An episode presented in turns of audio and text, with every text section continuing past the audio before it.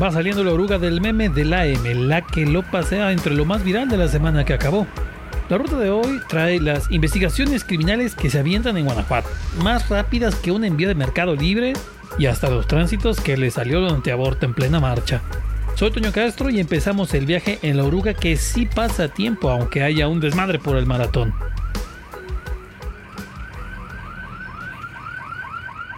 Lunes. Haga de cuenta como cuando los polis pasan a los negocios para que les firmen la hojita de que según si andan vigilando harto en la colonia, así medito pasan cada mes aquí en Oruga del Meme y ahí les va.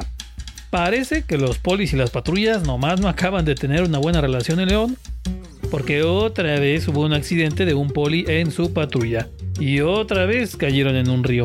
Ya había pasado un par de veces en el arroyo de las liebres y ahora tocó en el Tajo de Santa Ana.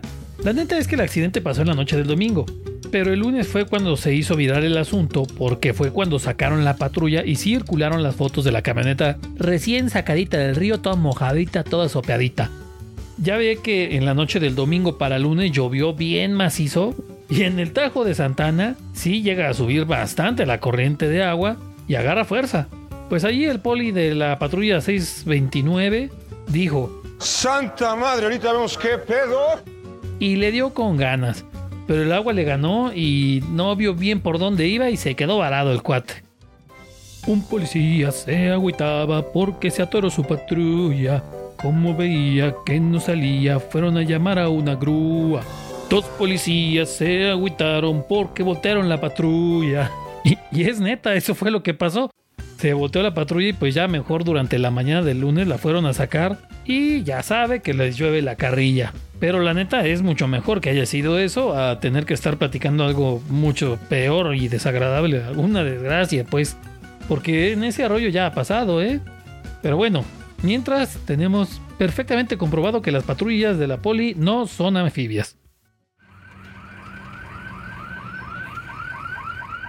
Martes, Parque Metropolitano de gratis apenas lo leyeron y todo tipo de comentarios salieron. Desde el que reclamó que ya debería ser gratis porque pagamos con impuestos, hasta los que dijeron que sin pedo mejor siguen pagando porque lo vale. No hay pedo, lo pago. Pero muchos, la verdad es que sí les agrada la idea de que sea de agrapa, porque pues de gratis hasta las patadas, ¿a poco no? Pero bájenle, porque este asunto apenas es un anteproyecto de propuesta que ese día se presentó y como quien dice le falta bastante para que sea una realidad. También ese día el gobierno nos aplicó la de dice mi mamá que siempre no. Ya había declarado que la explosión de un artefacto en el restaurante de Salamanca que mató a dos de los propietarios del lugar y dejó heridos a trabajadores del mismo era un acto de terrorismo y que así se iba a investigar. Pero el martes dijo que en él, que no era terrorismo porque el explosivo iba dirigido a una persona porque hasta se usó un servicio de paquetería para enviarlo a uno de los dueños del bar. Por tanto, no fue un ataque sin distinciones y que entonces, pues por eso no es terrorismo. A ver, aquí vamos a hacer una breve pausa jurídica. Licenciado, dice el gobernador que lo de Salamanca no fue terrorismo. ¿Es cierto? No. Y pongan atención. El Código Penal del Estado de Guanajuato dice que se perseguirá por el delito de terrorismo a quien por cualquier medio realice actos en contra de las personas, las cosas o servicios al público que produzcan alarma, temor, terror en la población o en un sector de ella para perturbar la paz pública, menoscabar la autoridad del Estado o presionar a la autoridad para que tome una determinación. Así que pónganse buzos. Pero bueno, ha de ser bien tranquilizante para la gente ver que en un restaurante explota una bomba y mata gente inocente. Hombre, padrísimo. En fin, en otros temas ya supimos que le dijo Caleb Plant al Canelo ese día. Hey, hermano, ¿quieres ver ganar a la Fiera? Va a ganar la League Cup. Rifa mucho más que tus birrias apestosas. Ahora lo saben. Por eso le partieron su carátula al gringo. Miércoles, León podrá ser inseguro, con problemas de agua potable, un tráfico horrendo y un transporte público lentísimo. Pero al menos gana la lotería. ¡Ja! Pues sí, hubo bastante argüende porque ese día se dio a conocer que hubo varios ganadores del sorteo mayor de la Lotería Nacional aquí en León.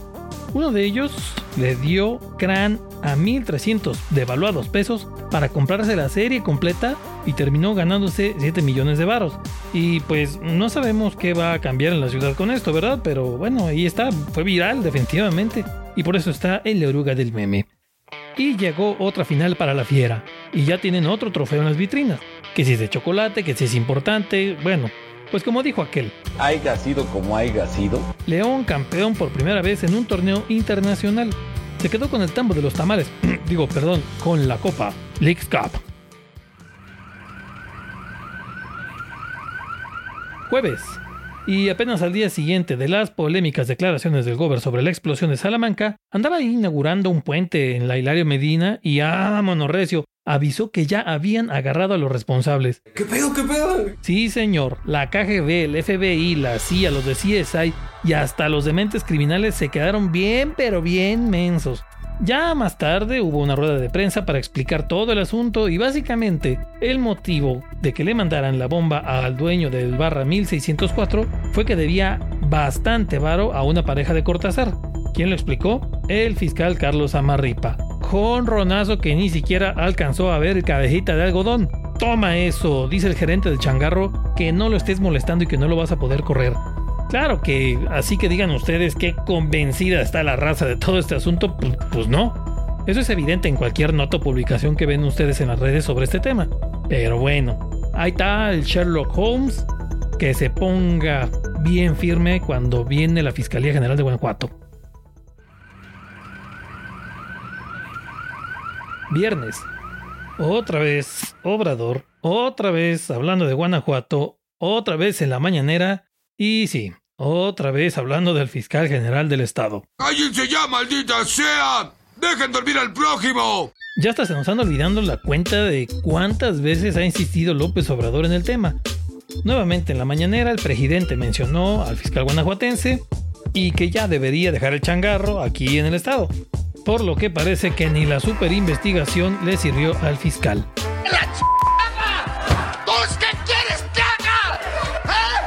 Y para acabarla, ese día salió la mamá de uno de los detenidos de ese asunto de Salamanca para decir que ella tiene como que el sentimiento de que huele a chivo expiatorio porque su chaval sería incapaz de algo así. A ver en qué termina el asunto. Sábado. Ya va un mes de clases presenciales y más o menos el 87% de las escuelas ya van a los salones, físicamente. Suena bien impresionante, ¿no? Pero lo que no platican mucho en las ruedas de prensa o en las entrevistas es que muchas de estas escuelas apenas las habían renovado y ya les están dando baje otra vez los ratas. Se llevan cables de luz, lámparas, tubos de agua, bueno, hasta las llaves que se instalaron para que los chavos se lavaran sus manitas y se protegieran contra la COVID, también esas se las han robado. Los salones de clases durante la pandemia sirvieron, pero para que los ratas le agarraran más el modo y la neta muchas escuelas sí se la andan jugando con eso porque están afectadas.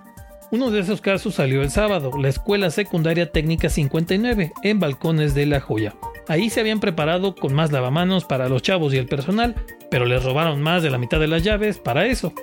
Pero lo más gacho es que ya iban dos maestros contagiados de COVID cuando el profe de matemáticas Trinidad también se contagió Apenas al día siguiente de que le dieron su resultado, falleció, porque lamentablemente tenía otras enfermedades. El profe ya le había dado clases a mucha banda en esa zona, y cuando supieron, sí se agüitaron bastante.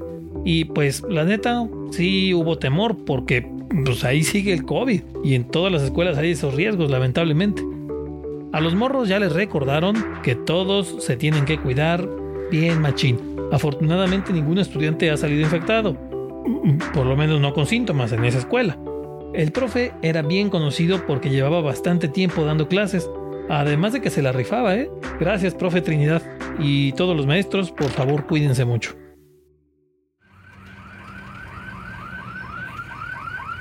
Domingo, Hace dos semanas vimos a los de los paliacates azules, los rosarios, y con algunas imágenes religiosas pidiendo el respeto por la vida. No, ya les dije que no era manifestación por el récord de asesinatos en León, sino en contra del aborto. Pero el domingo pasado llegó su meritito némesis de paliacate verde.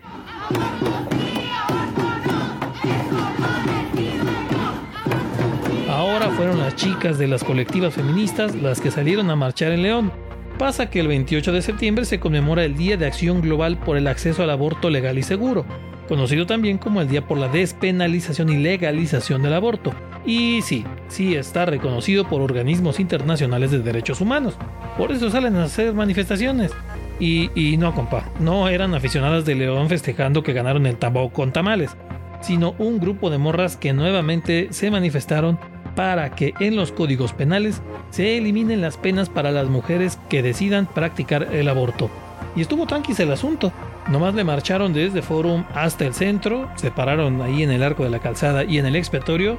Y para que no se me estresen, que si las pintas en las paredes y lo demás, no, no las hubo, ninguna pinta, nada más cartulinas ahí pegadas. Las chavalas se dedicaron a echar consigna y marcharle, así de fácil.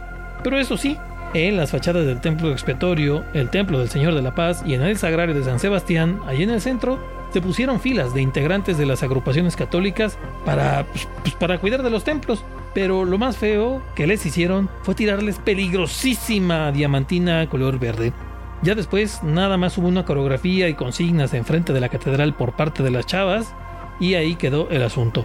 Pero eso sí, en redes vaya cosa con los comentarios. Toda una controversia el tema. Con los que le saben, con los que creen que le saben, con los que de a tiro nomás se meten a echar pleito. Y bueno, que ni se diga. Ah, pero espérenme, por cierto, mención honorífica para la agente de tránsito que muy profesional e imparcial se puso a aventarle señas de desaprobación a las chavalas. Pura capacitación de calidad en la Academia de León. Luego no se agüiten porque les tiran carro, ¿eh, mis tamarindos? Yo nomás les digo.